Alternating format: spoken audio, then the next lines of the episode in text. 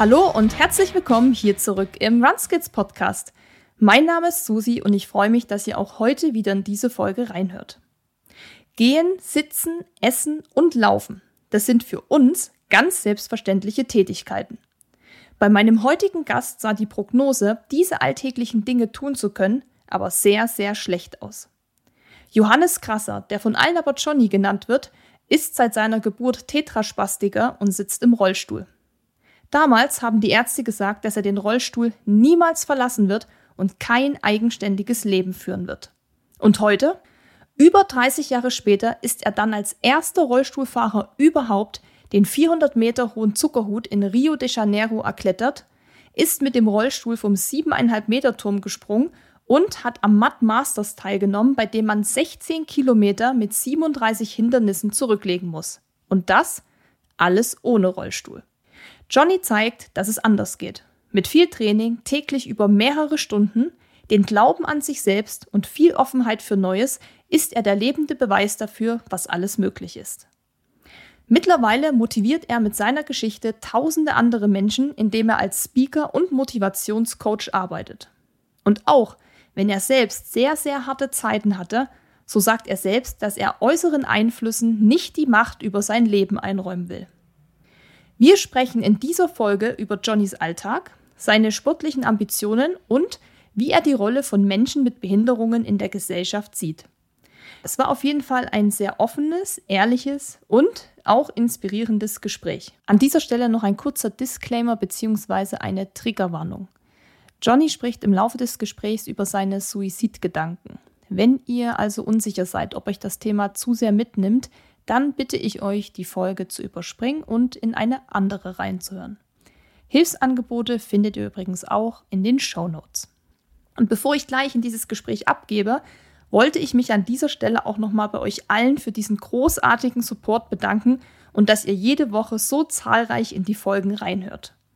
Wenn euch der Podcast gefällt und ihr uns unterstützen möchtet, dann könnt ihr das auf ganz verschiedene Art und Weise machen. Ihr könnt uns zum Beispiel fünf Sterne auf Spotify oder iTunes geben. Ihr könnt den Runskits Podcast natürlich überall abonnieren, wo es Podcasts gibt. Ihr könnt bei Spotify einen Kommentar unter den Folgen dalassen. Und ihr könnt natürlich auch die Folgen auf Social Media teilen oder euren Freunden davon erzählen. Und wenn ihr uns finanziell unterstützen könnt und möchtet, dann könnt ihr uns auch auf Steady mit einem kleinen monatlichen Beitrag unterstützen – oder ihr spendiert uns eine Cola oder einen Kaffee über PayPal. Und die beiden Links, sowohl für Steady als auch für PayPal, findet ihr wie immer in den Show Notes. Und jetzt wünsche ich euch ganz viel Spaß mit der Folge. Hallo Johnny und schön, dass du bei uns hier im Runskids Podcast zu Gast bist. Grüß dich. Hi Susi, danke, dass ich da sein darf. Ja, wir haben ja gerade schon ein bisschen im Vorfeld uns übers Wetter unterhalten und dies und das, ne, was man halt so macht. Du meintest schon, bei euch ist es irgendwie nicht so mega schön wie bei uns. Bei uns sind es gerade aktuell ja 32 Grad. Ich weiß nicht, wann die Folge rauskommt, dann sieht es vielleicht auch anders aus, aber hier ist ja jetzt irgendwie so der Sommer zurück. Ich öle hier vor mich hin und äh, bei dir, du meintest schon, du hast eine lange Hose an. Ja, ich habe eine lange Hose an und vorhin überlegt, ob ich einen Pulli anziehen soll, weil in Köln ist es gerade gar nicht warm. Wir haben gef gefühlt irgendwie regnet es jeden Tag und jetzt gerade haben wir so, weiß ich nicht, 22, 23 Grad, also warm ist anders auf jeden Fall. Ja, das ist krass, ne? Also wie unterschiedlich das sein kann. Aber ich sag mal so, ich beschwere mich nicht, weil wir hatten das Wetter ja auch lang genug, so wie du. Wobei ich sagen muss, zum Trainieren finde ich es persönlich ja besser. Also wenn es nicht 32 Grad hat, kommt mir das eher zugute. Ich weiß nicht, wie das bei dir ist, aber. Dann sollten wir vielleicht tauschen, weil ich komme ja. sehr gut. Alles ab 30 Grad aufwärts, so 35 Grad perfekte Trainingstemperatur für mich. Ah, ist, äh, dann bist du der, ja, dann bist du so ein Typ, der dann erst richtig aufblüht. Ja, das ist, ich glaube, meine Muskulatur mag das einfach gern, weil sie da nicht so verkrampft ist, weil die Spannung da nicht so hoch ist. Deswegen, also wir können gerne tauschen das nächste Mal. Ich ziehe gerne um. Okay, weiß ich Bescheid. Bevor wir gleich, du hast schon Muskulatur und Verspannung angesprochen, wir kommen da gleich dazu, ähm, weil gerade vielleicht keiner weiß, was du damit meinst. Aber was mich erstmal interessiert, ob du heute natürlich schon trainiert hast und wenn ja, was du gemacht hast. Jetzt hast du natürlich gefühlt den einzigen Tag in der ganzen Woche erwischt, wo ich noch nicht vormittags trainiert habe. Normalerweise hätte ich heute Training gehabt, aber ich musste das heute umlegen auf heute Nachmittag, weil ich andere Termine hatte.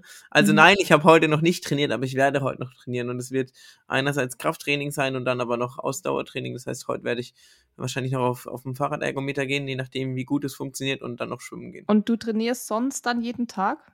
Ja, ich trainiere normalerweise jeden Tag und normalerweise auch so drei bis vier Stunden am Tag. Wow, das ist natürlich nicht schlecht. Und ich glaube, da komme ich auch gleich schon eigentlich so direkt zum Thema, kann man sagen. Oder beziehungsweise würde ich erstmal sagen, was du sonst noch so machst. Also man hat jetzt schon rausgehört, viel Sport ist auf jeden Fall gesetzt. Aber du machst nicht nur viel Sport, du bist auch Sportwissenschaftler, also du kennst dich dann auch noch damit aus. ja, die Frage gut. ist nur, man kennt die meisten, also ja. ich kenne mich damit aus. Die Frage ist nur, wie gut setze ich das um, ne? Das ist immer so die. Das kann ich nicht beurteilen. Das kann ich nicht beurteilen. Aber auf, auf dem Papier bist du Sportwissenschaftler und das heißt für mich, dass du das irgendwie checken musst. ja. Genau. Und dann äh, bist du auch noch Speaker. Das heißt, äh, du hältst auch Vorträge und sowas. Also du machst sehr, sehr, sehr viele Dinge. Und nochmal, um auf den Sport zurückzukommen, du machst da ja auch sehr viel. Du hast gerade schon Kraftsport angesprochen, Ausdauersport, du kletterst, du surfst, du skatest, du schwimmst. Du machst wirklich alles. Und ähm, jetzt denken wahrscheinlich viele, die hier so zuhören, ja, das ist ja irgendwie gar nichts Besonderes so. Das machen ja viele Menschen. Viele Menschen sind ja auch sehr aktiv. Aber bei dir ist das tatsächlich noch ein bisschen krasser, dass du das alles so machst, wie du es machst. Denn dir wurde damals gesagt, dass du niemals Sport machen könntest und nicht mal ein eigenständiges Leben führen kannst. Und da kommt jetzt, oder da schließt sich so ein bisschen der Kreis zu deinem was du am Anfang gesagt hast mit deiner Muskulatur und so weiter. Jetzt musst du uns unbedingt erklären, warum wurde dir das gesagt, dass das niemals möglich ist und was ist da los bei dir? Also jetzt wird es ja schwierig, weil jetzt hast du mich schon auf so einen Thron gestellt, jetzt ist, äh, muss ich aber auch ganz schön liefern, ne? Ist, ja, mach ähm, oh Gott, no pressure und so. Eigentlich sollte man das doch als Sportler können. Nein, ähm, ich bin, also ich habe eine, eine Körperbehinderung, seit meiner Geburt und ich bin drei Monate zu früh geboren und dann gab es noch einen Behandlungsfehler und die Konsequenz davon war einfach, dass ich aufgrund einer Fehlstörung im Gehirn oder im zentralen Nervensystem eine Spastik entwickelt habe. Und für die Leute, die nicht wissen, was eine Spastik ist, ganz, ganz simpel erklärt, ist es einfach eine zu hohe Grundmuskelspannung aufgrund eben dieser Fehlstörung im Gehirn oder im zentralen Nervensystem. Das heißt, die ist ungefähr drei bis viermal so hoch wie bei jemandem wie dir zum Beispiel. Und normalerweise ich habe die schwerste Form einer Spastik, eine sogenannte Tetraspastik, hat man damit so unkontrollierte Muskelzuckungen und ich wäre in Anführungsstrichen, auch wenn das immer hart klingt, total verkrüppelt.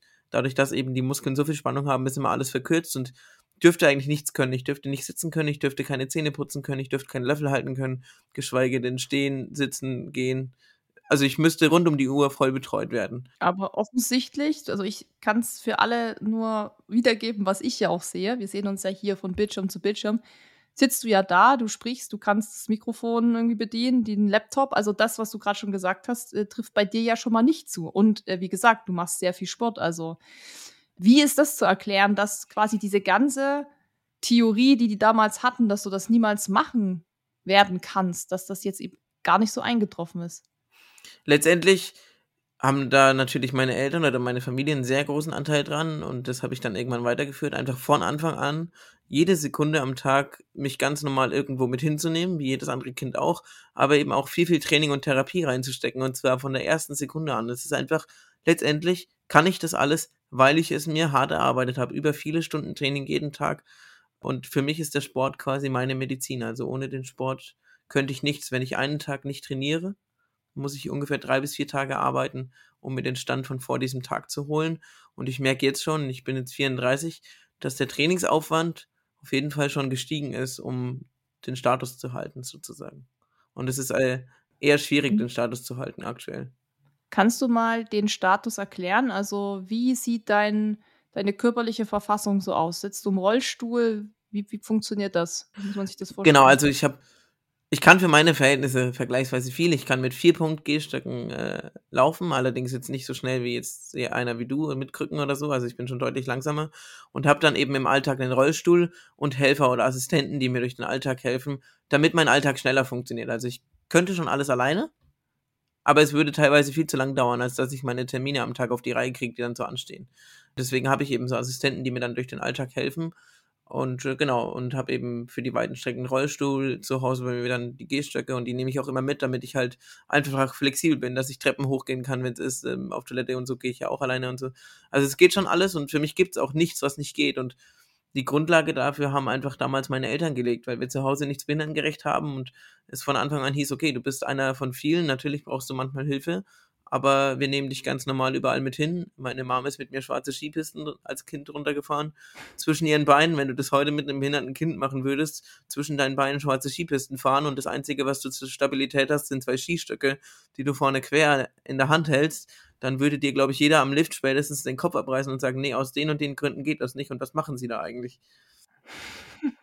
Also, also deine Eltern waren auf jeden Fall, ja, da in dem Moment ja die die Wegbegleiter oder Wegaufbereiter sozusagen für dich, also dass sie das gemacht haben. Meinst du, wenn die das damals anders gemacht hätten, also wenn die dich vielleicht mehr an Watte gepackt hätten und gesagt hätten, nee, den Junge müssen wir zu Hause lassen, mit dem können wir eben keine schwarze Piste fahren, dass du dann heute auch nicht da wärst, wo du jetzt bist? Ja, zu 100 Prozent. Ich wäre nicht mal ansatzweise da, wo ich heute bin. Das Gute ist, meine Eltern sind teilweise sehr verschieden in ihren Ansichten und Ansätzen. Ähm, und genau das war aber auch die gute Kombi und auch meine ganzen Geschwister und meine ganze Patchwork-Family. All das, was ich da an Einflüssen hatte, hat mich zu dem gemacht, der ich heute bin. Und ich bin mir sehr sicher, ich könnte nicht mal die Hälfte von dem, was ich heute kann. Und hast du mal irgendwann in deinem Leben die Ärzte von früher, die vielleicht gesagt haben, der, der Johnny, der wird niemals Sport machen, geschweige denn eigenständig leben können. Hast du die mal irgendwann wieder getroffen und hast gesagt, hey, ihr lagt irgendwie mal komplett daneben? Ähm, ja, es gab mal so eine Situation, äh, wo das quasi mehr oder weniger genauso gelaufen ist. Ich habe hm, zwei, man muss wissen, bei der Spastik durch die hohe Muskelspannung ist es so, dass wenn man wächst, ist eigentlich die oberste Priorität, dass man nicht schlechter wird, weil wenn die Knochen schieben und die Muskelspannung genauso hoch ist, dann wird es logischerweise schlechter, weil die Muskeln dann sich noch weiter verkürzen. Bis man es wieder geschafft hat, es vielleicht wegzutrainieren, dass die Muskeln länger sind. Und im Jahr 2006 war das so, dass ich gewachsen bin und dann war ich auf Reha, so nennt man das ja immer. Ähm, ich würde liebevoll sagen, das war ein Trainingslager, weil wenn ich mein, meine Reha mit der Standard-Reha für so jemanden vergleiche, dann habe ich auf jeden Fall locker 200% mehr Sport gemacht am Tag. War ich trotzdem so, dass ich nach den vier Wochen Reha äh, mich die Ärztin entlassen hat mit den Sätzen, ich soll mich in den Rollstuhl setzen und das Laufen aufgeben, weil sich nichts verbessert hat während dieser Reha. Und ich war noch nicht aus dem Gebäude raus. Dann habe ich zu meinem Vater gesagt, okay, die kann mir alles erzählen, aber das werde ich nicht machen. Und habe genau den gegenteiligen Weg gewählt, nämlich das Training noch weiter hochzuschrauben. Und äh, nach einem halben Jahr waren wir dann wieder dort, weil sie meinte, ein Jahr Abstand reicht nicht. Und dann fragte sie mich nach einem halben Jahr, warum ich eigentlich noch komme, weil ich sei so gut für die Reha. Okay, also hast du einen riesen Fortschritt auch in der Zeit dann gemacht, aber wie muss man sich das jetzt vorstellen? Du hast ja auch gesagt, du musst jetzt schon deutlich mehr machen, als du es vielleicht früher machen musstest, weil du auch älter wirst. Und ich meine, du warst jetzt wie alt 34, ne? Du willst ja wahrscheinlich sehr alt werden. Und man muss sich jetzt mal, also die Frage, die ich mir jetzt stelle, ist, okay, du machst jetzt schon drei bis vier Stunden Sport, um diesen Stand, den du dir erarbeitet hast, auch zu halten, dass du eben so selbstständig bist und das alles machen kannst. Aber wie sieht das dann aus, wenn du mal, ja, 40, 45, 50 bist? Ich meine, wirklich blöde Frage. Musst du dann sechs, sieben Stunden am Tag Sport machen oder musst du dich irgendwann dann damit abfinden, dass es halt dann einfach irgendwann nicht mehr so zu halten sein wird? Ehrlich gesagt weiß ich das nicht. Ein bisschen, wenn man, wenn ich drüber nachdenke, macht mir das auch ein bisschen Sorge, weil es ist tatsächlich so, dass es jetzt schon mich teilweise richtig abfuckt, weil Sachen einfach nicht mehr so funktionieren oder mein Training vor allem überhaupt nicht mehr so effektiv funktioniert, wie ich es gerne hätte, einfach nur weil mein Rumpf so schief ist aufgrund der ganzen Muskelspannungen und ich kriege das seit sieben Jahren nicht mehr weg. Das macht mir vieles kaputt, sei es jetzt im, im normalen Training oder sei es in dem, dass ich vor sieben Jahren mein Fahrrad das letzte Mal bewegt habe, was eigentlich meine Leidenschaft ist und es einfach nicht mehr geht, nur weil mein Rumpf so schief ist und ich mir denke, hä, aber es müsste doch eigentlich gehen. Und wenn du zwischendrin immer einen Tag hast, wo es mal geht, dann hörst du natürlich auch nicht auf dran zu arbeiten, weil dann weißt du, wie es ist. Und über dieses Älterwerden will ich mir eigentlich gar nicht so viel Gedanken machen, ehrlich gesagt, weil ich kann es eh nicht ändern. Also mein oberstes Ziel ist einfach Spaß am Leben zu haben, alles Mögliche dafür zu tun. Aber ich merke schon manchmal, auch jetzt vor allem nach diesem großen Projekt, was ich hatte, dass ich schon echt dran zu knabbern habe, wie viel ich meinem Körper eigentlich jeden Tag abverlange. Also meine Regeneration ist eh so meine größte Schwachstelle, vor allem auch genug Schlaf und so, weil ich einfach wenig Zeit oft habe. Deswegen kann gut sein, dass ich nicht so alt werde. Aber ich weiß es nicht. Vielleicht ist es auch so, dass irgendwann der Körper keinen Bock mehr hat, dagegen zu spannen, weil ich ihn zu lange gequält habe oder ge gechallenged habe, sagen wir es mal so. Und vielleicht muss ich mich irgendwann damit abfinden, aber ich werde mich andererseits nicht ab damit abfinden wollen, weil wenn ich das jetzt schon mache, dann glaube ich, dann habe ich schon verloren. Mhm. Am Ende ist es nämlich, glaube ich, auch eine Kopffrage.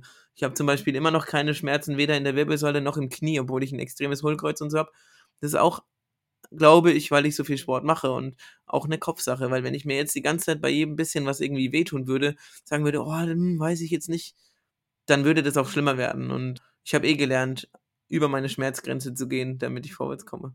Gibt es denn eine Lebenserwartung für Menschen wie dir mit der Krankheit?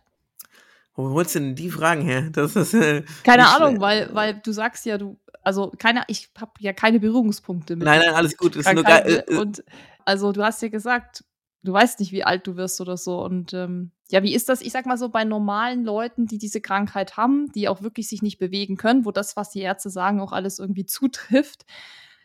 Was sagt man da immer, wie alt jemand eben damit wird? Ist natürlich schwierig. Also ich persönlich, das ist jetzt rein meine mhm. persönliche Meinung, könnte mir schon vorstellen, dass ich nicht so viel älter als 55, 60 werde. Who knows? Ähm, ich meine, ich gehe genauso gerne feiern wie jeder andere und mache allen anderen Scheiß. Ich habe aber mal vor Jahren, meine ich, eine Statistik gefunden, wonach die Lebenserwartung von Tetraspastikern um das 30. Lebensjahr liegt.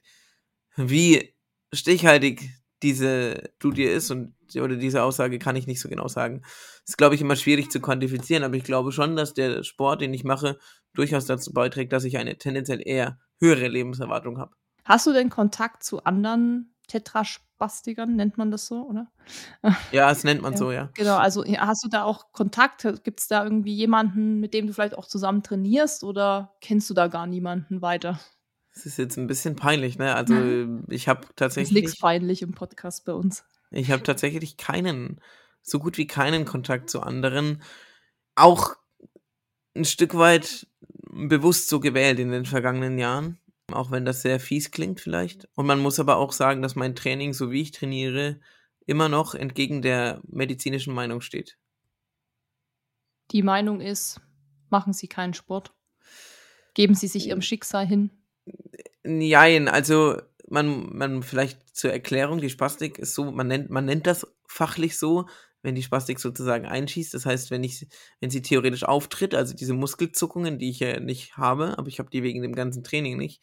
Aber wenn das so ist, dann ist immer noch die Meinung in der deutschen Medizin, ja, man soll das quasi erst passieren lassen und danach die gleiche Bewegung nochmal machen.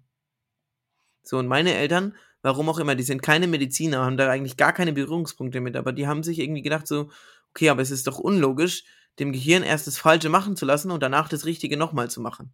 Das Gehirn checkt ja nicht, dass das Zweite das Bessere ist und das Erste das Falsche. Also sind meine Eltern halt so damit umgegangen, okay, wir müssen das Falsche eigentlich unterbinden. Und zwar, naja, ein Stück weit vielleicht mit, mit sehr viel Härte, mit Gurtenbändern, wie auch immer, mich in eine gerade Position zwingen und mich am besten so lange da halten, bis es eben aufhört, dagegen zu spannen, weil irgendwann checkt das Gehirn schon, dass es falsch ist. Und möglichst normale Bewegungsabläufe zu trainieren. Und wir sind, meine Eltern sind auch sehr, sehr früh weg von der Schulmedizin gegangen oder zumindest nicht komplett weg davon, aber haben sehr viele Dinge außerhalb der Schulmedizin mit eingesetzt, die mich letztendlich auch deutlich weitergebracht haben als das reine Schulmedizinische in Deutschland. Wir waren zum Beispiel zur manuellen therapeutischen Behandlung in der Ukraine siebenmal und waren in Paris zur Tomates-Methode und lauter solche Dinge, die alle von der Schulmedizin nicht anerkannt sind, die aber extrem gute Erfolge erzielt haben. Und so ist es natürlich schon, schon so, dass es eine andere Art von Training ist und deswegen ist es natürlich immer schwierig, das zu vergleichen. Aber letztendlich, wenn ich zurückschaue, glaube ich, war es genau der richtige Weg, weil ich kann heute deutlich mehr als, glaube ich, der Durchschnitt von jemandem mit Behinderung, der eine Tetraspastik hat. Bist du dann für andere vielleicht auch ein Vorbild, dass die sagen, hey, der Johnny, der macht einfach und der gibt nicht auf. Kriegst du da Feedback auch mal oder? Ich finde es echt cool, dass du so Fragen stellst, weil viele diese Fragen noch nicht gestellt oder manche Fragen noch nicht gestellt haben. Ich glaube mittlerweile, ja, mittlerweile bin ich das durch meine Vorträge, durch das Buch, äh, durch die Projekte, die ich gemacht habe kann ich viele Leute motivieren, an sich selbst zu arbeiten, aber das ist jetzt nicht bezogen nur auf oder eingeschränkt auf Menschen mit Behinderung, sondern generell auf Menschen. Und ich glaube, das hat schon einen sehr großen Impact, den es haben kann. Aber es muss natürlich jede Person für sich selber wissen. Und es freut mich, wenn das so ist, aber es ist nicht meine erste Priorität. Du sagst ja auch selbst, dass es für dich keine Probleme gibt, sondern nur Herausforderungen. Das finde ich ja schon mal einen schönen Ansatz. Und äh, offensichtlich ähm, machst du das schon dein ganzes Leben lang genau so. Und das ist auch wirklich, ich finde es mega bewundernswert, da einfach immer weiterzumachen, immer so beim Laufen sagt man ja immer so ein Schritt vor den anderen. Ne? Also immer weitergehen, immer weitergehen. Aber welche Herausforderungen musstest oder musst du dich im Leben sonst noch schnell stellen? Auch so nicht nur im Sport, sondern auch im Alltag. Also nimm uns mal mit so in dein Leben, weil wir sind ja alle glücklicherweise gesund. Die meisten von uns, also ich kann jetzt nur für mich sprechen.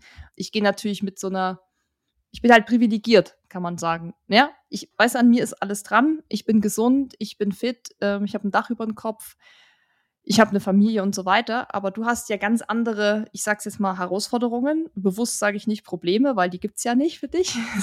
ähm, ja, wie, wie sieht das so aus in deinem Alltag? Okay, jetzt muss ich erstmal auf. Hoffentlich äh, vergesse ich jetzt nichts. Also mhm. erstens, ich gehe auch zu den Kandidaten, der oft genug sagt, ja, das Problem ist. Also ich habe durchaus auch immer noch meine Problemchen und schafft es nicht immer, das als Herausforderung zu sehen, aber ich arbeite dran. Ich glaube, das wird auch eine never-ending äh, Lebenschallenge werden für mich aber ich finde es eigentlich ganz gut, es so zu sehen, weil es macht was mit dem eigenen Kopf, wenn man sich zumindest vornimmt, Dinge als Herausforderung zu sehen und nicht nur als Problem, äh, weil man automatisch versucht, ein bisschen anders zu denken. Kennst du vielleicht? Ja. Ist, also ich sage ja auch, Mindset ist a Muscle. Ne? Also du kannst ja. dein Mindset kannst du eben genauso trainieren wie deine Beinmuskulatur oder was auch immer. Und das ist genau das, was du sagst. Es macht schon viel mit deiner Ausrichtung und mit deinem Denken und deiner Einstellung wenn du eben sagst, okay, es gibt für jedes Problem auch eine Lösung oder es gibt immer auch, also es geht immer Weg weiter. Ja. ja. genau, es gibt immer einen Weg. Ja, genau. So, und äh, das andere habe ich jetzt vergessen schon. Okay, warte. Es kommt bestimmt gleich wieder. Welche Herausforderungen? Ach ja, welche Herausforderungen ja. im, im Leben so sonst so? Ja. Naja, gut, okay. Äh, also erstens würde ich jetzt nicht sagen, dieses, dass du privilegiert bist. Jeder hat ja so sein Päckchen zu tragen, ne? Äh, deswegen, ich würde sagen, jeder Mensch hat so seine Herausforderungen. Herausforderungen im Alltag, neben dem Sport und dem Offensichtlichen mit der Spastik, ist einfach vielfältig. Das ist einerseits natürlich meinen Alltag zu gestalten und dann irgendwie vielleicht auch einen Job zu kriegen, was super schwer war in der Vergangenheit. Ich weiß nicht, inwieweit du da im Bilde bist. Also ich habe Sportwissenschaften, wie du gesagt hast, schon studiert im Bachelor und im Master habe dann äh, noch einen ähm, Zertifikatsstudiengang zusätzlich gemacht und dachte, okay, mit meinem Auslandssemester und Auslandsjahr und Bundesliga-Erfahrung sollte das eigentlich reichen für einen Job und dann schreibst du 900 Bewerbungen oder über 900 und wirst überall abgelehnt, bevor man dich zum Bewerbungsgespräch einlädt. Mal mehr, mal weniger direkt wegen deinem Handicap und du fragst dich dann schon so, okay, ähm, why? Und irgendwann stellt sich dann schon noch die Motivationsfrage. Der andere Punkt war einfach, dass, ähm, oder ist nach wie vor, und das ist das, was tatsächlich mit am, am traurigsten ist oder was am ja, bittersten nach wie vor ist, dass ich immer noch nicht normal in der Gesellschaft angekommen bin. Also, dass ich immer noch nicht von Leuten oder sehr selten von Leuten normal behandelt werde. Ich kann auch verstehen, dass man Angst hat, weil man nichts falsch machen will, aber dieses sozial nicht integriert zu sein, ist ein bisschen bitter, weil ich glaube, ist natürlich immer ein bisschen einfach, das von sich selber zu sagen, aber ich glaube schon, dass ich ein sehr lustiger und kommunikativer Typ bin. Also du kannst mich mit dem Rollstuhl, ich sage immer so schön, gegen die Straßenlaterne fahren oder aus dem Rollstuhl schmeißen, wenn du, wenn du besoffen bist. Ist auch okay, dann musst du mich halt wieder reinsetzen. Also ich habe damit gar kein Problem. Ich bin auch schon von der Musikbühne drei Meter auf den äh, Kies gefallen auf einem Festival und ja, passiert halt, wenn man aufs Festival geht. So, so tick ich halt und trotzdem fällt es den Leuten schwer, normal mit umzugehen. Und das ist tatsächlich das, was noch mit am größten für mich die Herausforderung ist, irgendwie dass die Leute keine Angst haben und dass sie normal damit umgehen und lieber auch mal eine falsche Frage stellen, als gar nicht zu fragen. Das hast du mir ja auch vor dem Podcast gesagt. Ne? Ich kann alles fragen, alles sagen. Keine Angst davor, also ich muss keine Angst davor haben, einen falschen Begriff zu wählen oder sowas, dass du damit eben ganz äh, locker umgehst. Wenn du halt einfach nicht so die Berührungspunkte hast, ja. dann ist ja klar, dann ist es erstmal neu und du willst natürlich auch auf keinen Fall was falsch machen. Kann ich auch total verstehen. Also man will ja niemanden dann noch zu nahe treten oder ihn verletzen im schlimmsten Fall.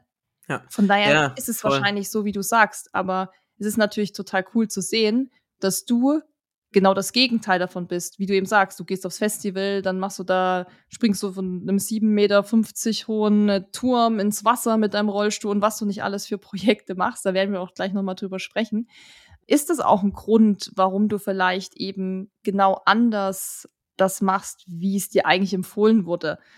Um eben auch zu zeigen, hey, nee, Leute, das geht eben und es geht vieles und ich bin, ich gehöre genauso dazu wie ihr auch die Aussage, die ich jetzt tätige, die ist sehr provokant, ich weiß, und da werden viele, die jetzt, die sich das vielleicht anhören und die selber eine Behinderung haben, mir wieder eins von Latz knallen, ja. Aber ich stehe dazu. Ja, aber der Hauptgrund ist, ich sehe mich nicht als Behinderten. So, ich weiß, dass ich eine Behinderung habe und die gehört auch zu mir und die macht mich zu dem, der ich bin. Und deswegen habe ich die äh, Kompetenzen, die ich habe und die Sachen habe ich mir dadurch erarbeitet. Aber ich bin nicht behindert, für mich zumindest. Und das ist ein entscheidender Faktor. Und das ist das, was von Anfang an meine Family mir auch vorgelebt hat.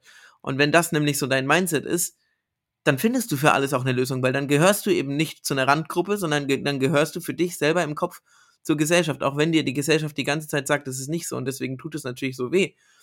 Aber der Vorteil ist natürlich schon, wenn ich das in meinem Kopf so habe, dass ich selbst nicht behindert bin, oder äh, behindert schon, aber dass ich mich selbst nicht als Behinderten sehe, dann kann ich leichter mit Rückschlägen umgehen.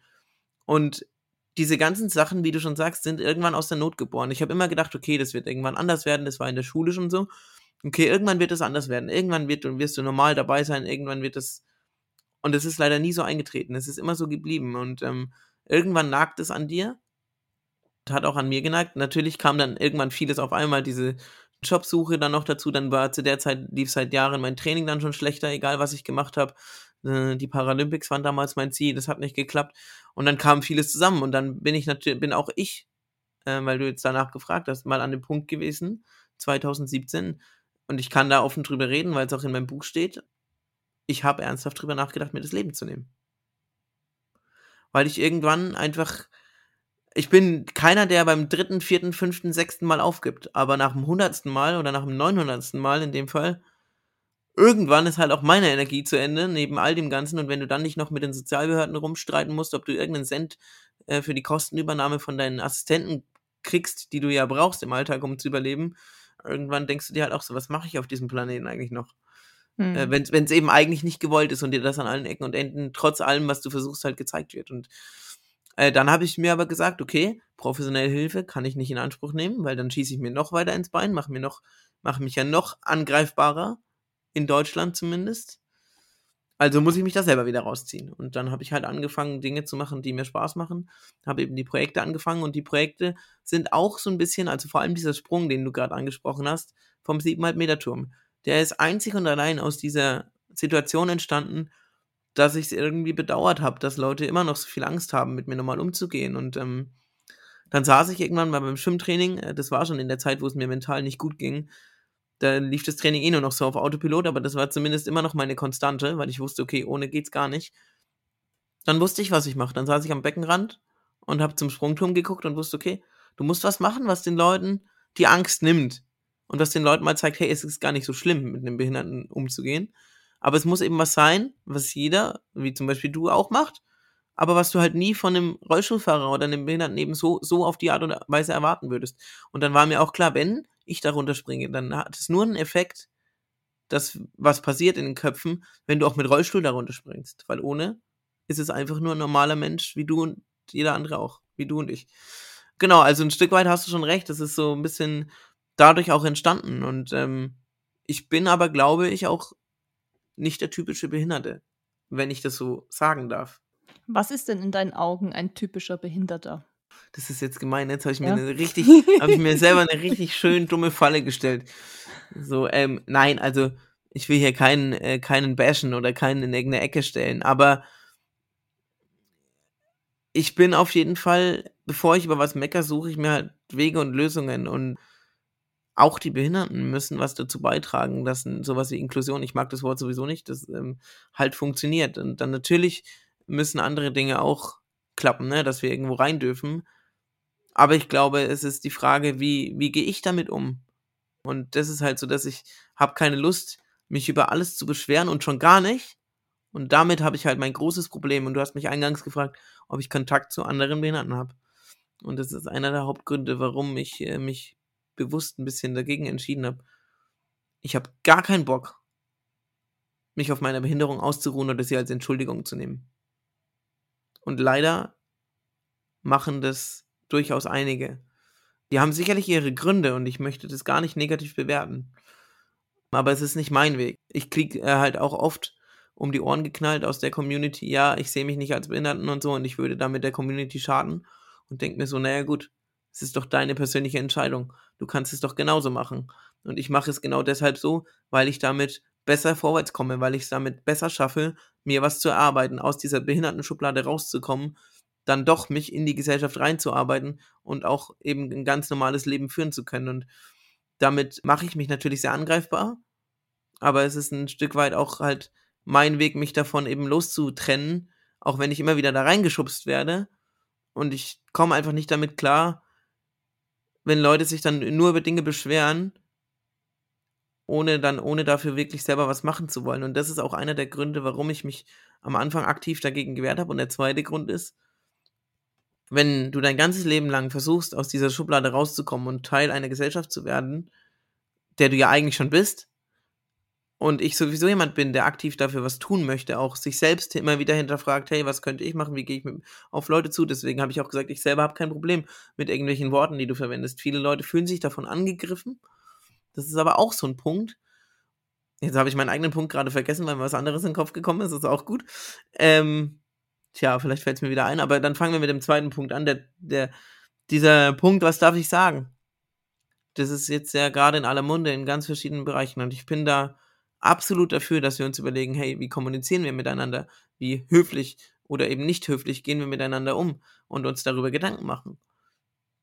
Bis zu einem gewissen Grad, weil wenn es zu viel ist, hat es den gegenteiligen Effekt und das merkt man jetzt so langsam, bevor die Leute überhaupt irgendwas fragen, aus, aus Angst, dass sie was falsch machen oder dass sie jemanden eben verletzen könnten, fragen sie gar nicht mehr. Und dann führt es eben dazu, dass wir uns wieder mehr voneinander entfernen, als dass wir aufeinander zugehen. Und ich plädiere dafür, dass man jeder Person, egal woher sie kommt, egal wie sie aussieht, im Erstkontakt, in Anführungsstrichen, ein Missgeschick zubilligt.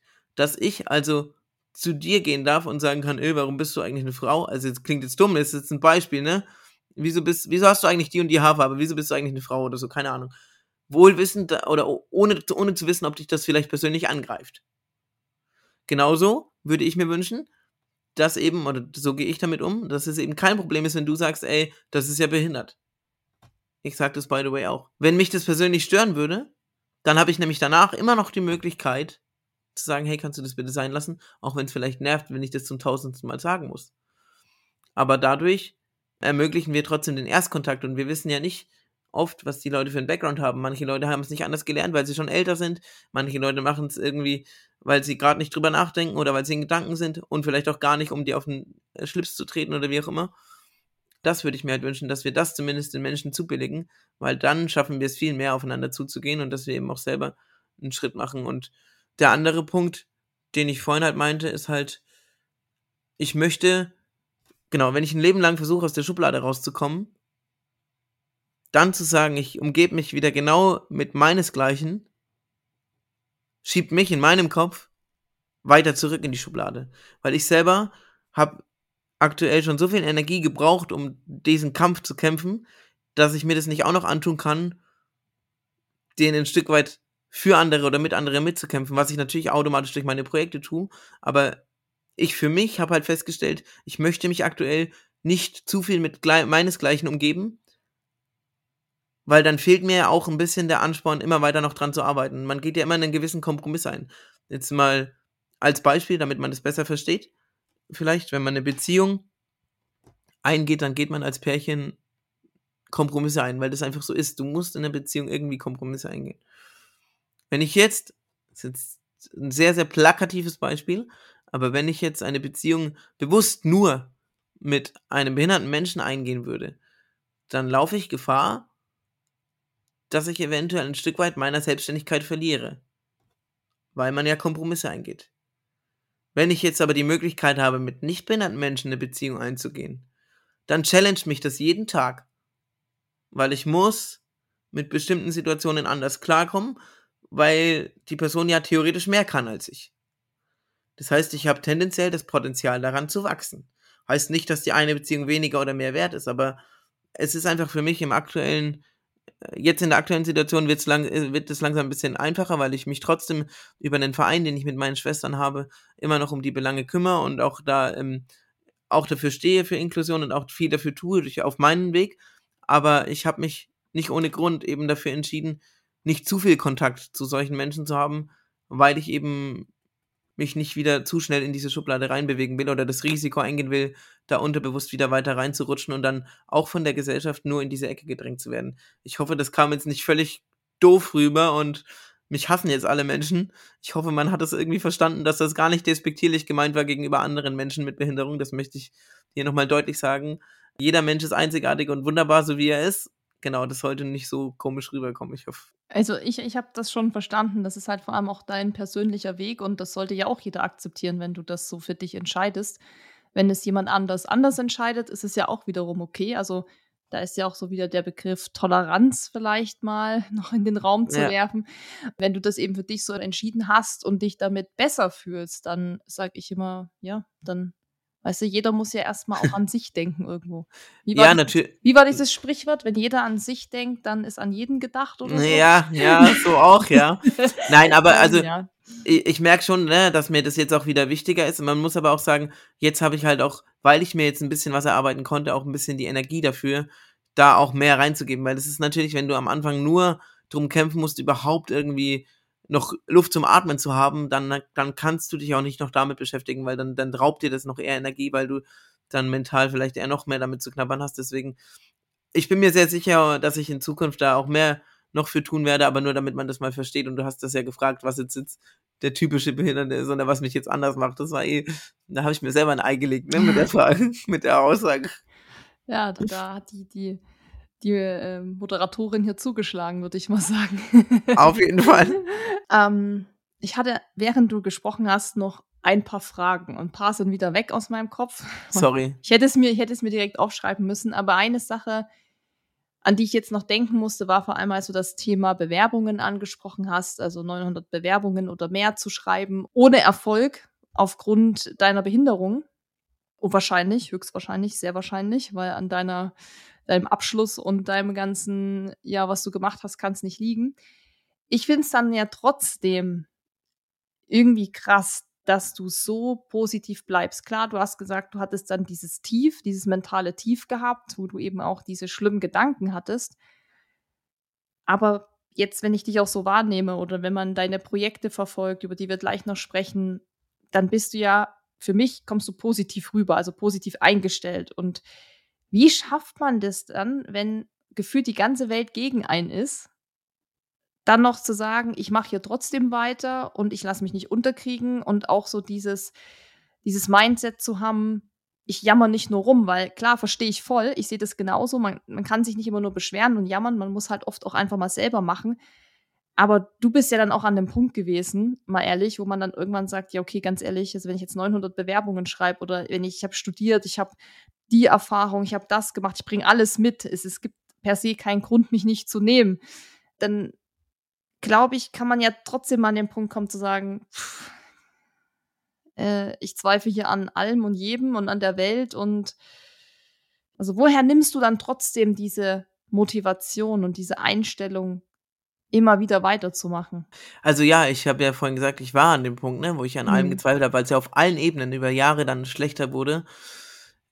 Also und der erste Punkt war, ich habe mir was gesucht, was mir wieder Spaß macht. Das heißt, ich habe mir ein Projekt gesucht ähm, oder ich habe mir gedacht, okay, was mache ich jetzt? Und dann habe ich mich daran erinnert, ja, ich wollte mal surfen lernen und dann habe ich angefangen, mir zu Trainingszwecken ein Skateboard zu bauen. Und ich, aber ich glaube, der Grund, das Grundsätzliche ist, ich war schon immer jemand, glaube auch von meiner Familie her, irgendwie auch den Spaß in den Dingen nie zu verdienen. Und wenn es nur die kleinen Dinge ist, einfach und wenn jemand halt sagt, es geht nicht, dann, dann weckt das in mir schon so einen Ehrgeiz. So, wenn, wenn wir beide über irgendwas reden und du sagst, ja, aber das kriegst du nicht hin, dann, dann ist es für mich schon so wie so ein Trigger, so, okay, das will ich erstmal sehen, ob das wirklich so ist. Keine Ahnung, ich habe einfach grundsätzlich eigentlich Spaß am Leben und ich, so dumm wie das klingt, ich liebe schon ein bisschen auch das Risiko und die Herausforderung. Alles, was irgendwie verrückt ist und anders ist, Das ist irgendwie so, das juckt ein bisschen in den Fingern. Ja, Ja, und da spielt das Elternhaus sicherlich eine Rolle. Ich meine, die schwarze Piste, die du anfangs angesprochen hast, ist da, glaube ich, das beste Beispiel für. Einfach sich an den Dingen erfreuen. Und das ist ja was richtig Gutes, was du sagst, einfach Spaß am Leben zu haben. Das finde ich, vergessen immer so viele auch mit diesem ganzen Thema Training und Ziele und Arbeit und man will immer so viel erreichen und Studium hier, Studium da und ähm, Karriereleiter oder so. Aber irgendwo muss man das Leben ja auch genießen, weil du hast ja nur dieses eine und du musst das Beste draus machen und du lebst es vor allem auch nur für dich und nicht für andere.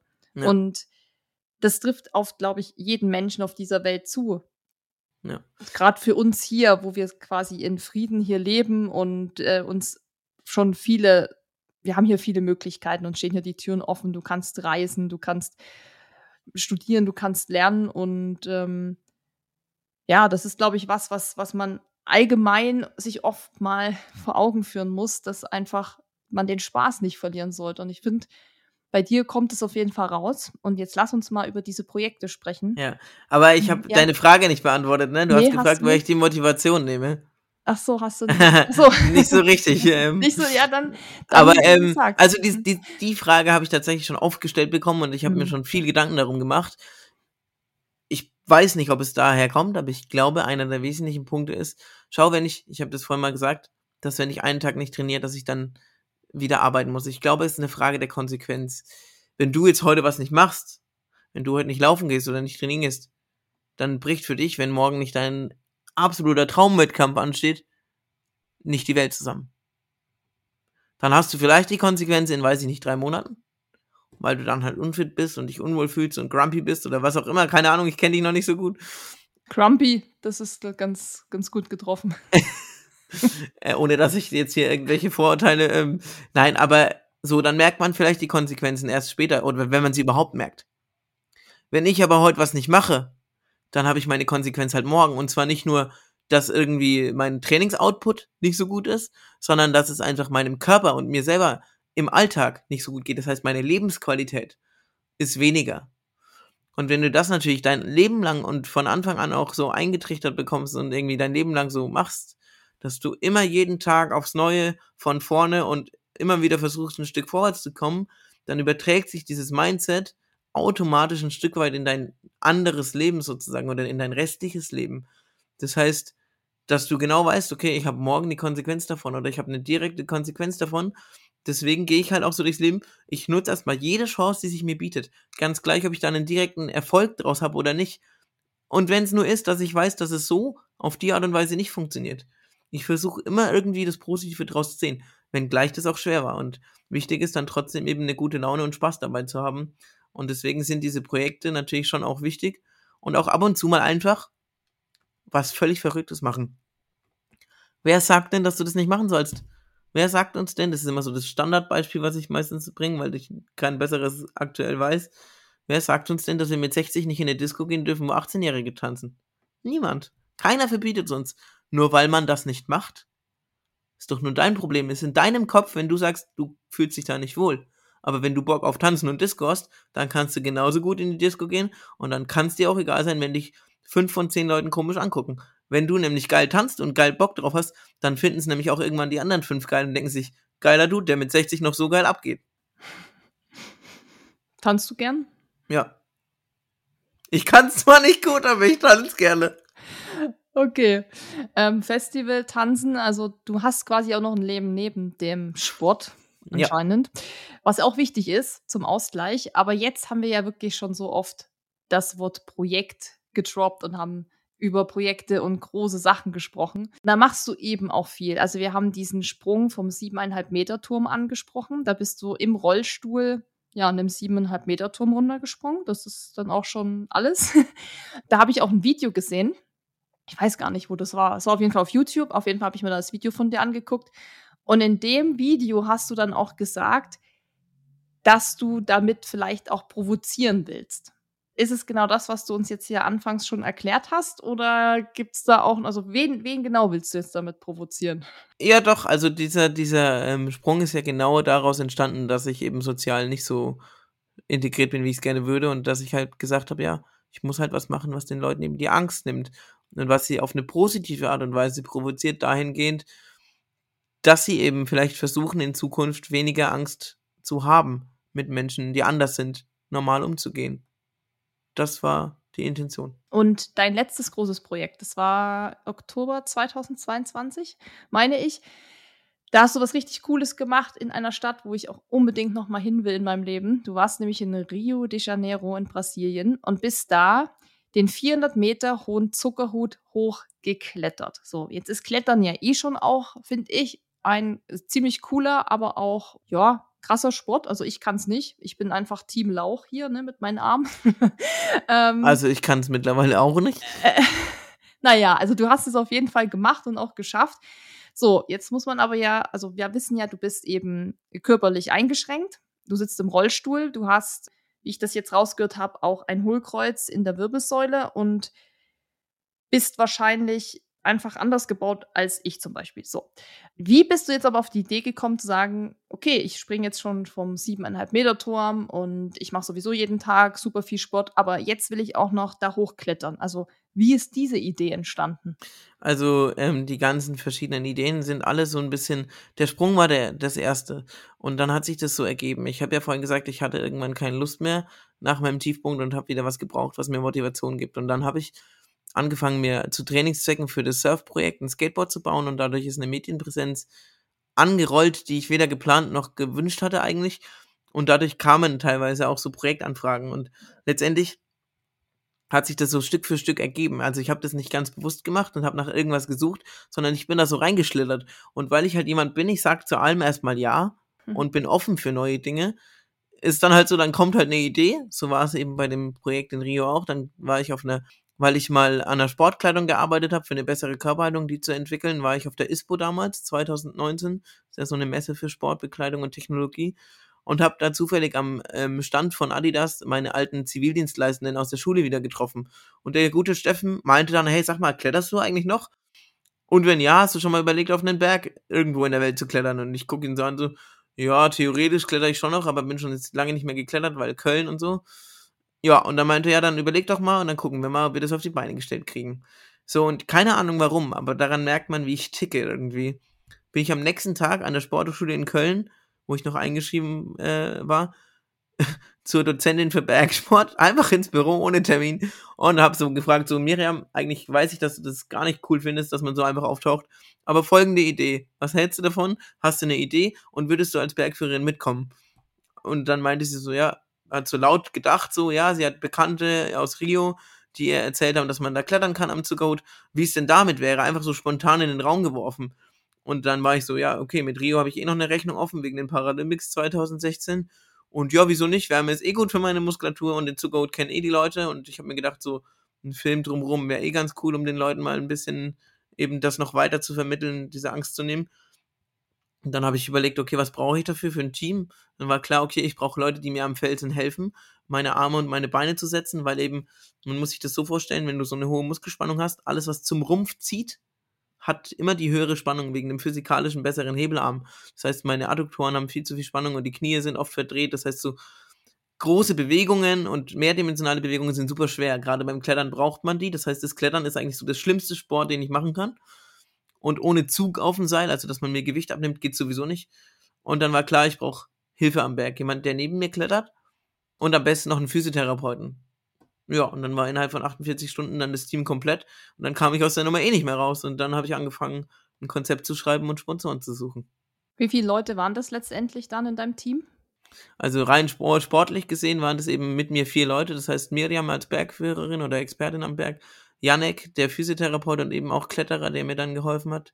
Und Paul, mein Assistent und Nebenkletterer, der mir dann auch geholfen hat. Also wir waren zu viert im sportlichen Team plus Kamerateam und ja. Wie sah dann die Vorbereitung darauf aus? Also wie hast du trainiert? Wie lang hast du dich vorbereitet? Nimm uns da mal mit. Grundsätzlich dachte ich, okay, ich muss mal 2011, äh, 12 bin ich relativ gut geklettert. Wer schon mal geklettert ist, weiß, man klettert zum Großteil aus den Beinen. Ähm, da kann ich nicht mitreden. also, ich konnte, um mal zu verdeutlichen, ich konnte irgendwann, ich habe 2009 10, 9 oder 10 angefangen zu klettern und irgendwann 2011, 12, da war meine Verfassung noch besser, konnte ich es, dass wenn mein Fuß zum Beispiel irgendwo oben war, also ein bisschen auf einem höheren Tritt, konnte ich es, dass ich aufstehen konnte mit nur einer Hand, wo ich mich ein bisschen hatte an dem Griff und dann, während ich aufgestanden bin, den Arm nach oben zu strecken und äh, dadurch eine größere Reichweite zu generieren und halt eben relativ normal zu klettern und auch nicht so viel Zug auf dem Seil zu haben. Das heißt, eigentlich mein eigenes Körpergewicht schon tragen zu können, gerade so. Und es ging eben nicht mehr 2019. Das heißt, mein Training war dann so, dass ich mir überlegt habe, okay, ich muss da wieder hinkommen, dass ich genau das wieder kann, wenn ich das Bein oben habe, aus eigener Kraft aufzustehen und währenddessen den Arm nach oben zu nehmen. Und letztendlich kann ich heute sagen, das hat leider glorreich nicht funktioniert.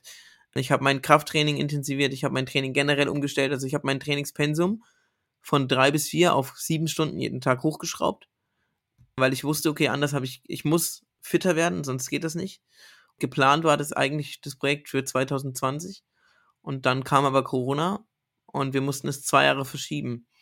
Und jetzt könnte man ja wie bei jedem anderen Sportler sagen, ja gut, dann machst du halt Pause und fängst wieder irgendwann neu an. Nur bei der Spastik kannst du das nicht sagen. Du weißt nicht, wie die Spastik sich verhält, wenn du Pause machst.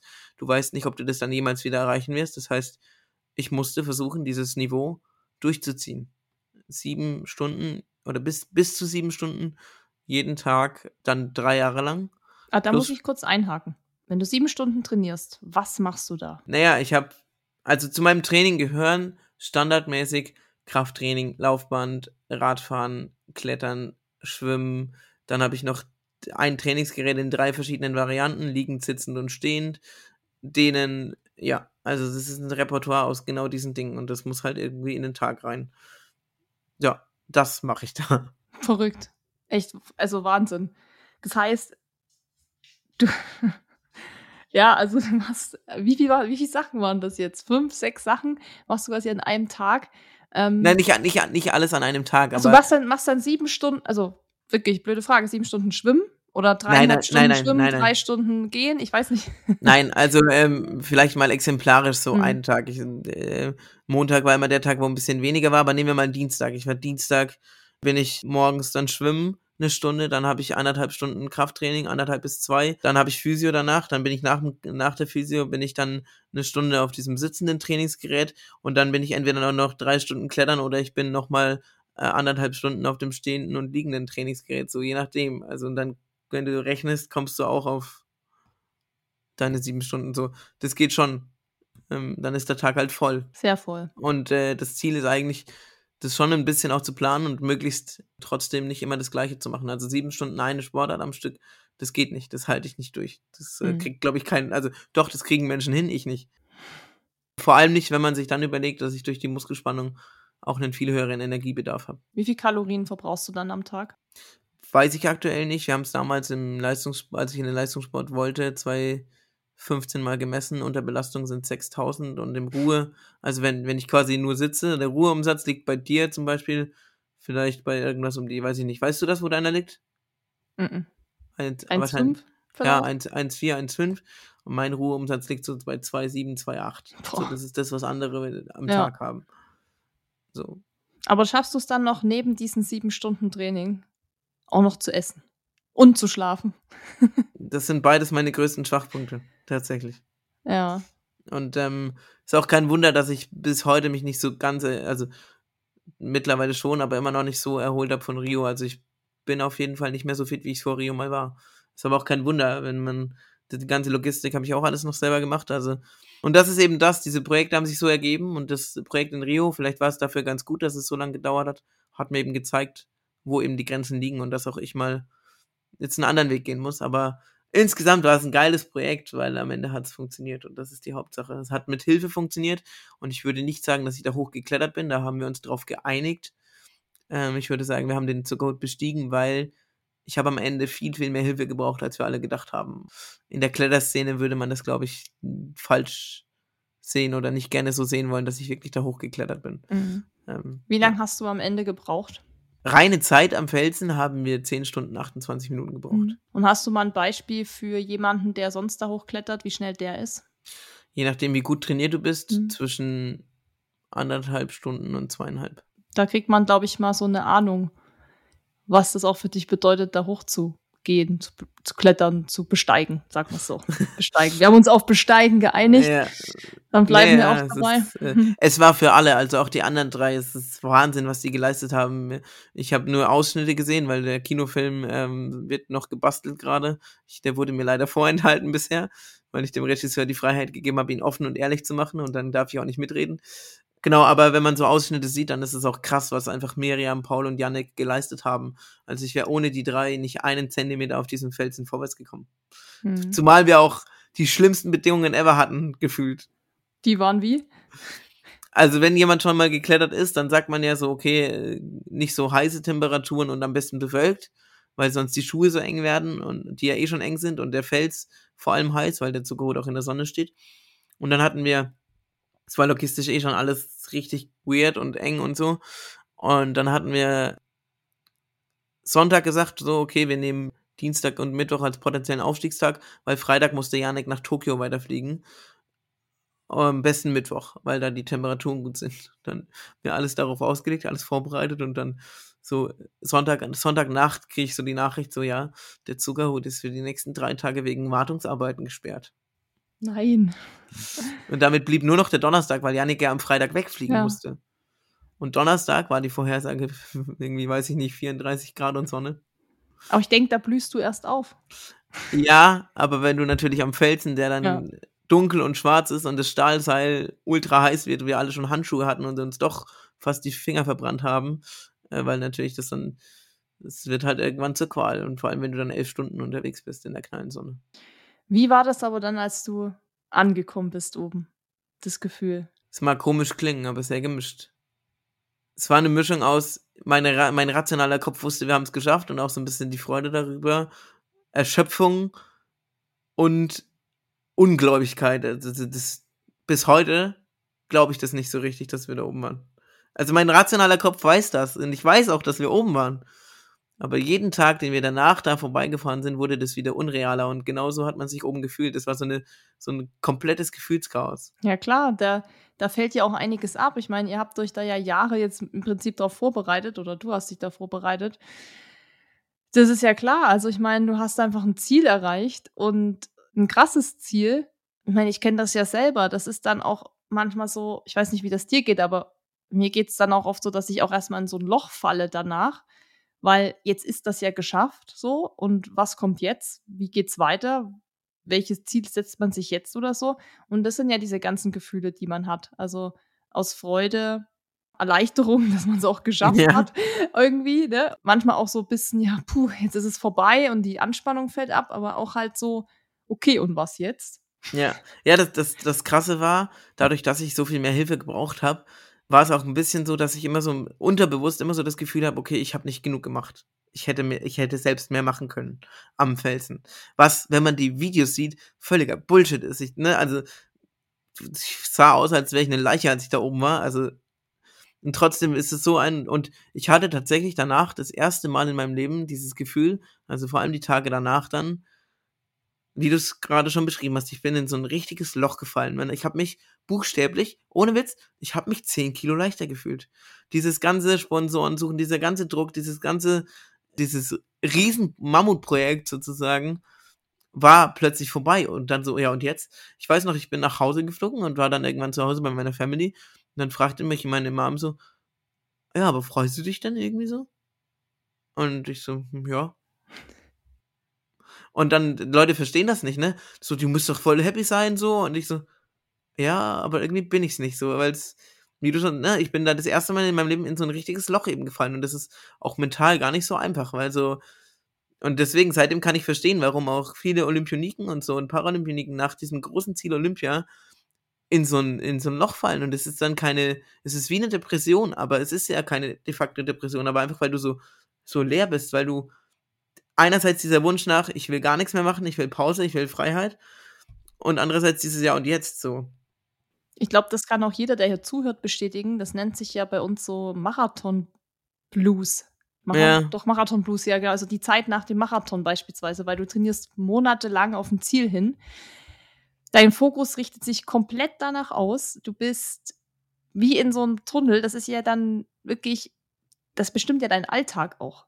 Also bei dir Komplett, noch ja. deutlich mehr als vielleicht auch bei uns. Aber selbst dann kommt man schon in so ein Loch und ja, da gibt es ja immer so ganz tolle Tipps, die es auch beim Runskits Podcast natürlich immer gibt, wenn, man dann, wenn man dann sagt, ja, macht mal was anderes und mal eine andere Sportart, einfach mal vom Laufen weg und einfach mal Freestyle machen. Aber das ist manchmal gar nicht so einfach und es ist tatsächlich oft so, man denkt so krass, was, was da auch so in einem drin passiert, mental. Ja, voll. Und, ähm, ja. Das fand ich auch das, das Geile nach Rio, dass ähm, ich, war, ich hatte nie Probleme davor, ähm, mir andere Sachen zu suchen. Aber weil du das gerade sagst, Rio hat mit mir im Nachgang, mit mir persönlich sehr viel gemacht und zwar auch mit meinem eigenen Charakter. Deswegen, man könnte jetzt sagen, boah, der arme Alter, drei Jahre und äh, voll nervig. Ich würde sagen, ist vielleicht genau gut so gewesen, dass es sich so lange gezogen hat und in dem Fall gut gewesen, dass Corona das so torpediert hat, auch wenn das komisch klingt. Weil sonst hätte es mich nicht so über meine Grenzen gebracht, mental wie körperlich und hätte vielleicht nicht dazu geführt, dass ich mir über meinen eigenen Charakter Gedanken mache, nämlich, okay, ich bin immer der Meinung gewesen, ich gehe schon relativ cool und offen mit Leuten um, aber manchmal, ich, ich beschwere mich manchmal darüber, dass Leute mich bevormunden oder dass Leute dann nicht mit mir reden, sondern mit meinem Assistenten und äh, teilweise über mich reden und manchmal habe ich dann zum Beispiel in Rio am Fels und so den Jungs gesagt, so, hey, wenn es nicht geht, sag Bescheid und so, ne? Und habe das halt nicht nur zweimal gesagt, sondern vielleicht auch ein drittes und viertes Mal, bis ich mir dann danach gedacht habe, so, hä, Alter, wie dumm, weil ich meine, wenn er zweimal schon sagt, ist okay, dann kann ich ihm ja auch zubilligen, dass es so ist und nicht nochmal fragen, weil damit bevormunde ich ihn ja auch.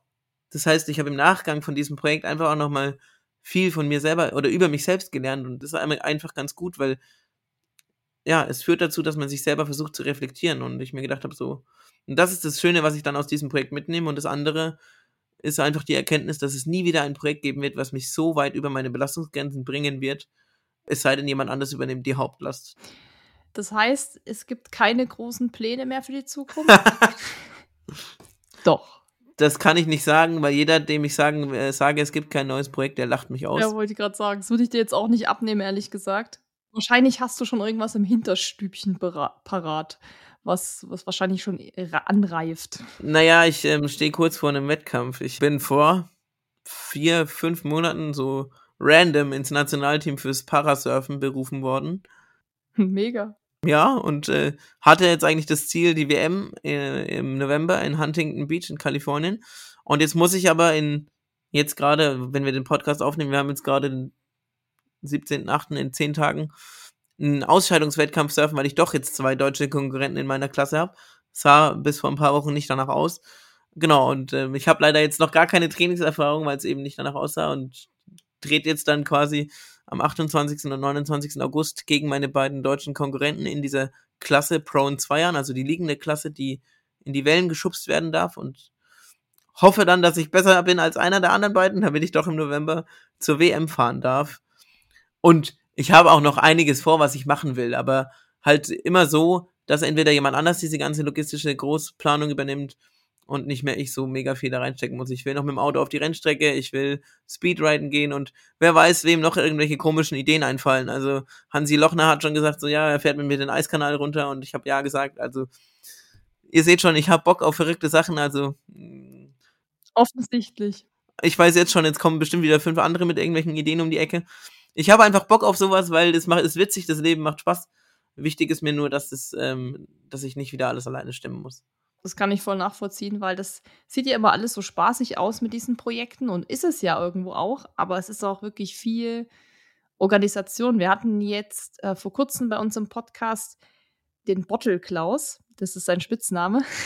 ja, ähm, das ist der, der Wasserträger von Eliud Kipchoge, dem Marathonläufer. Ja, krass. Und ja, also ganz, ganz super spannender Typ, witzig, unterhaltsam und der ist dieses Jahr beim Race Across America an den Start gegangen. Also wo du von, von, von West nach Ost einmal durch Amerika fährst mit dem Fahrrad. Der hatte auch ein Team dabei, weil dann musst du ein Team halt mitnehmen, glaube ich, mit acht ja. Leuten oder so. Wer die Folge noch nicht gehört hat, auf jeden Fall reinhören, das ist echt super unterhaltsam. Ja, der hat auch erzählt, 40.000 Euro hat das Ganze gekostet, weil du musst ja auch das alles, Fahrräder, und Co. erstmal dahin äh, kam nach Amerika, auch das ganze Essen. Ich weiß nicht mehr, meinte er hatte 20 Kilo nur Essen oder so. Ähm, dann Wohnwagen, Begleitfahrzeug, also das muss man ja auch alles dann mieten und sowas. Und er hatte irgendwie nur drei Monate Zeit, das alles zu organisieren. Und ich habe ja auch schon viele solche Projekte organisiert. Vielleicht im deutlich kleineren Umfang als zum Beispiel der Klaus. Aber das ist wirklich einfach ein Vollzeitjob, muss man ehrlich sagen. Also man Ja. könnte den ganzen Tag nur da sitzen und wie dann auch du wahrscheinlich Sponsoren suchen, Medien akquirieren, dass da eben dann auch wiederum Sponsoren auf einen zukommen. Dann das ganze Thema Social Media, dann musst du alles koordinieren, du musst buchen, du musst irgendwie Hotels, Ja. also das geht ja, das ist äh, ein Endlos-Ding, das hört irgendwie Ja, nie voll. auf. Und dann hast du noch ein Videoteam dabei, das hatten wir ja bei einem Projekt auch mal gehabt. Das muss man das Videoteam koordinieren, ne? das muss man, muss man sich auch absprechen. Ja, ja, und dann, Also- dann war es ja noch so witzig, das habe ich ja gar nicht erzählt. Fünf, Mhm. fünf Wochen vorher hat dann die Produktionsfirma, die wir dabei hatten, gesagt, so ja, wir können doch nicht.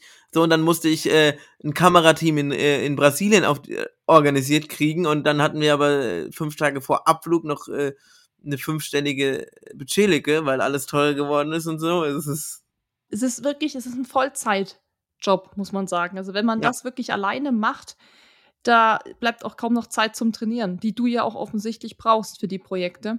Klar, macht Spaß. Ich denke mal, für dich war das auch eine super Erfahrung und ich finde ja auch cool, wenn man das halt mit anderen erlebt. Also du hattest ja eben auch ein Team dabei und ja. wie war das für die? Also was haben die dir für ein Feedback gegeben nach dem Projekt? Also es ist natürlich für mich immer cool, andere Leute dabei zu haben. Und ohne andere Leute würde nichts von meinen Projekten funktionieren. Deswegen ist das auch ein gewisser Vorteil, weil die tragen einen natürlich.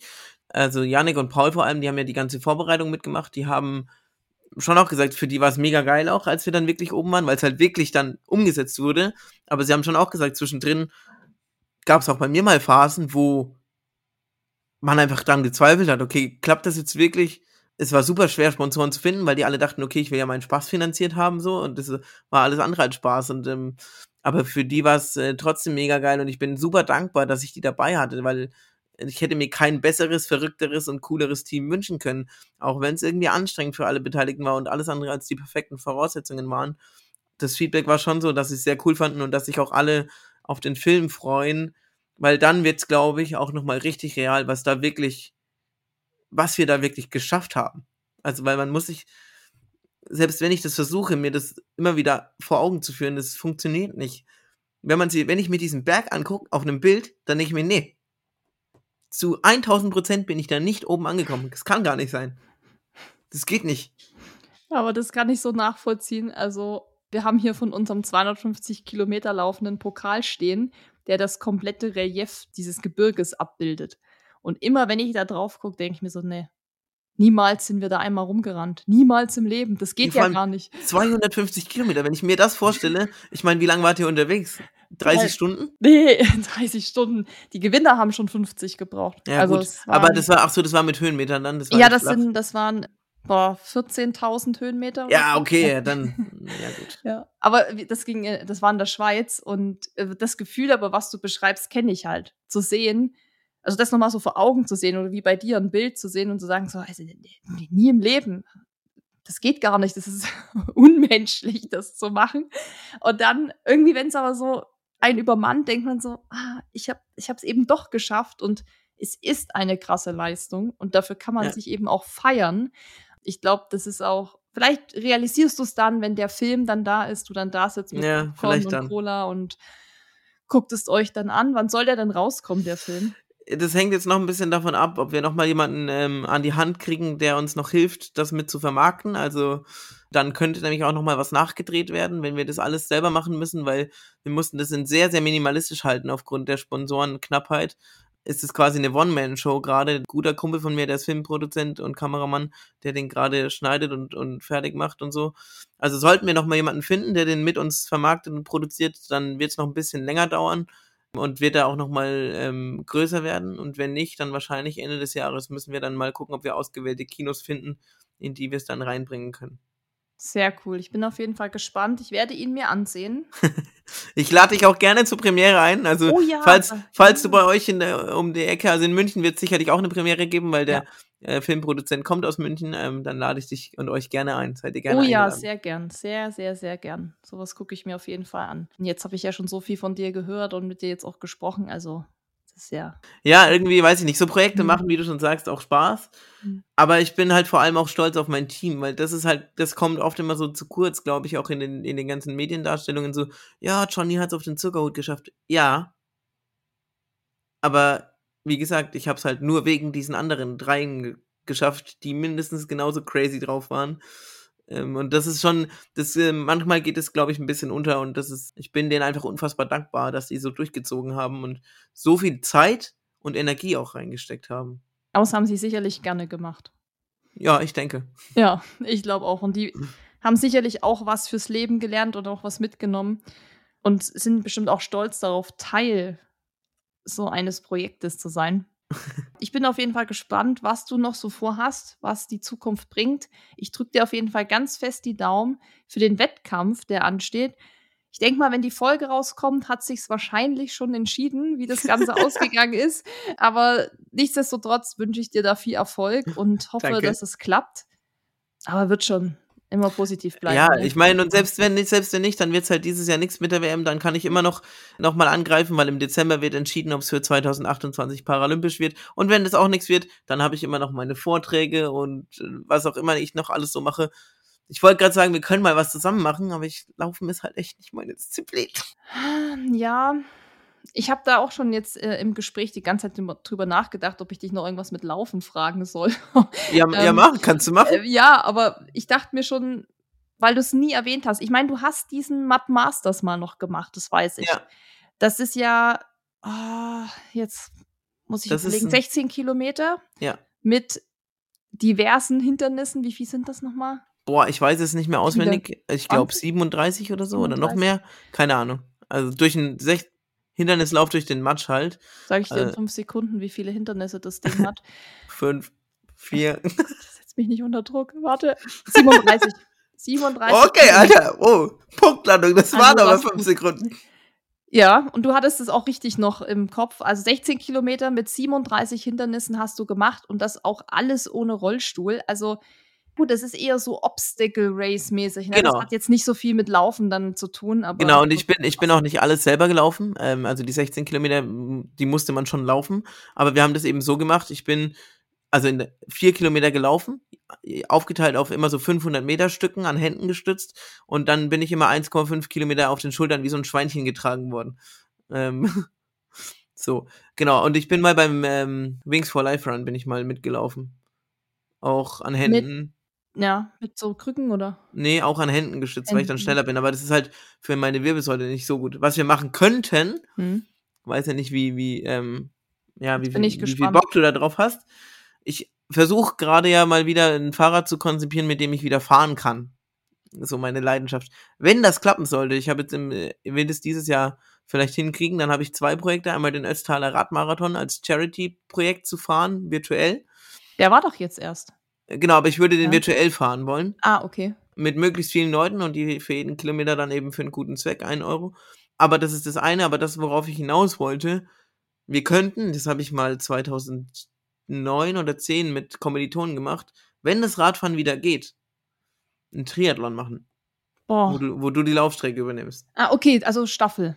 Ja. Okay, ja, da, da wäre ich ja. dabei. Weil, weil Triathlon und ja, aber ich bin ja nicht so der, der Fahrradfahrer, sag ich mal. Also ich habe mir zwar jetzt ein Mountainbike gekauft, weil ich ja mal den Stoneman machen wollte mit meinem, mit meinem Papa. Was man halt so macht. Äh, was, ja, was man halt so macht, ja.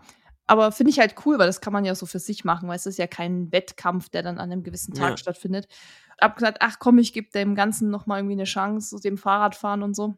Aber so Triathlon, ich weiß nicht. Dennis sagt auch immer, ja, mach doch mal einen Triathlon und nee, er ist da wahrscheinlich voll gut drin. Ich so, ja, kann schon sein, weil ich bin, glaube ich, nicht so der schlechte Schwimmer und Fahrrad würde mir auch liegen.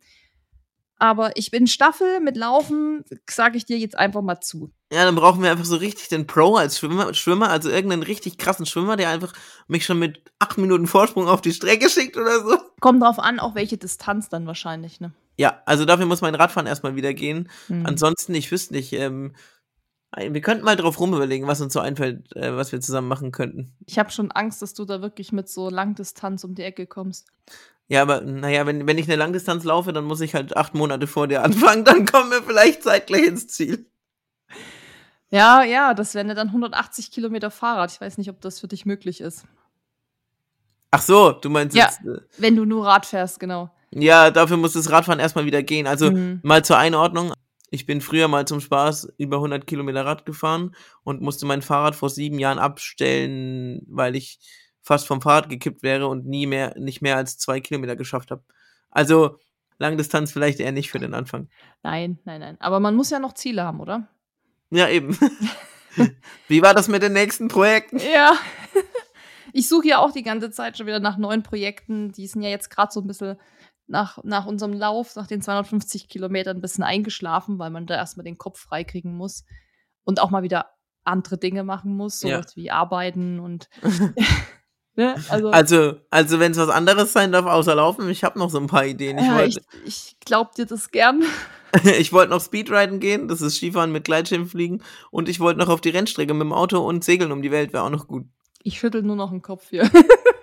Ja, aber das macht Spaß. Das voll, voll. Ich, nein, ich find's, ich find's mega geil, ohne Scheiß. Ich find's ja eh schon cool, wenn Leute so viele verschiedene Sportarten machen. Weil ich bin natürlich sehr aufs Laufen fokussiert. Das ist halt so mein Ding. Und ich finde es aber total cool, wenn man auch noch andere Sachen kann und das dann auch verfolgt und da auch noch sich äh, weiterentwickelt. Also es ist nicht so, dass es jetzt für mich ausgeschlossen ist, muss ich sagen. Segeln, ja, pf, weiß ich nicht. Also ich glaube, ja, ich habe auch nicht gedacht vor zehn Jahren, dass mir Laufen so viel Spaß macht. Weißt du, manchmal ja. muss man es auch einmal gemacht haben, ja. um zu merken, so, das ist ja voll geil, das mache ich. Ja, ja das, das ist ja das Lustige, wo, wie, wie so meine Ideen entstehen, weil ich kann, sehen wir mal ehrlich, ich kann 90% von den Sachen auch nicht gut. Segeln kann ich überhaupt nicht. Aber ich denke mir so, ich probiere es einfach. Und ich meine, das Schlimmste, was halt bei sowas passieren kann, du fällst auf die Schnauze und es geht nicht. Oder du brauchst halt Leute, mit denen es geht. Und dann hast du zumindest das geile Erlebnis. Gebe ich dir absolut recht. Und ich finde, das ist auch ein guter Abschlusssatz gewesen für unser Gespräch heute. Johnny, was soll ich sagen? Vielen Dank, dass du dir die Zeit genommen hast, hier zu uns zu kommen und mal so ein bisschen über dein Leben zu quatschen, auch über die Behinderung, uns da mal ja einfach einen Einblick in dein Leben zu geben, wie das so aussieht. Das war mega cool. Alle, die jetzt mehr wissen wollen, die Bühne gehört nochmal dir. Du kannst hier alles nochmal nennen, wo man dich finden kann, wie dein Buch heißt, wie der Film heißt. Also scheue dich nicht ähm, und leg einfach mal los. Okay, jetzt kommt der ganze Shit, den, den sich keiner anhören will. Ja, nee, nein, ich nicht. nein, nein. Also ihr, ihr findet mich auf Instagram unter dem komplizierten Namen The Official Johnny. Vielleicht schreibst du das auch nochmal in die Mach Show Notes. Also dieses, ja. das englische The Official und dann Unterstrich Johnny eben mit J-O-H-N-Y. Genauso auch auf TikTok, wobei ich da noch nicht so aktiv bin. Ja, und ansonsten mit auf meiner Webseite johannes-grasser.de und mein Buch heißt Mich bremst niemand aus. Und ansonsten habe ich das Glück, dass ich Adidas Botschafter sein darf. Da findet man mich vielleicht auch. Sonst bleibt mir nur noch zu sagen, vielen Dank für die coole Folge. Wenn ihr Fragen habt, fragt sie gerne. Und äh, ich freue mich schon, wenn du oder auch dann hoffentlich bald ihr beide, Susi und Dennis, als Gegenbesuch zu Gast in meinem Podcast seid, der übrigens genauso heißt wie mein Buch, nämlich auch Mich bremst niemand aus. Das packe ich alles da unten rein in die Show Notes. Guckt euch an, lest euch durch hört rein in den Podcast und die Einladung nehmen wir natürlich gern an, wenn der Dennis wieder fit ist. Dann kommen wir natürlich gern vorbei und vielleicht klappt es ja mit der Premiere in München oder wo auch immer. Ja, würde mich auf jeden Fall freuen. Dann trinken wir dann mal ein Bier zusammen. Sehr gerne. Das schmeckt, schmeckt, ja, auf jeden Fall. Das schmeckt mhm. auf jeden Fall auch besser als das Kölsch. Naja, das, äh, weiß nicht. Du haust jetzt dein Kölsch in die Pfanne. ich komme ja gebürtig aus Bamberg, da kann man ah, das. okay. Ja, dann passt das. Okay, Johnny, dann wünsche ich dir jetzt noch einen schönen Tag und viel Erfolg beim Training. Danke. Und ja, wir sehen uns dann. Alles klar. Mach's Bis gut. Bis dann. Ciao. Ciao, ciao. Wenn dir dieser Podcast gefallen hat, hinterlass uns eine Bewertung und abonniere diesen Kanal, damit du auch in Zukunft keine Folge mehr verpasst. Für noch mehr Motivation und Trainingstipps folge uns auf Instagram unter dem Namen RunSkills sowie auf Facebook und Pinterest oder besuche unsere Website www.runskills.de.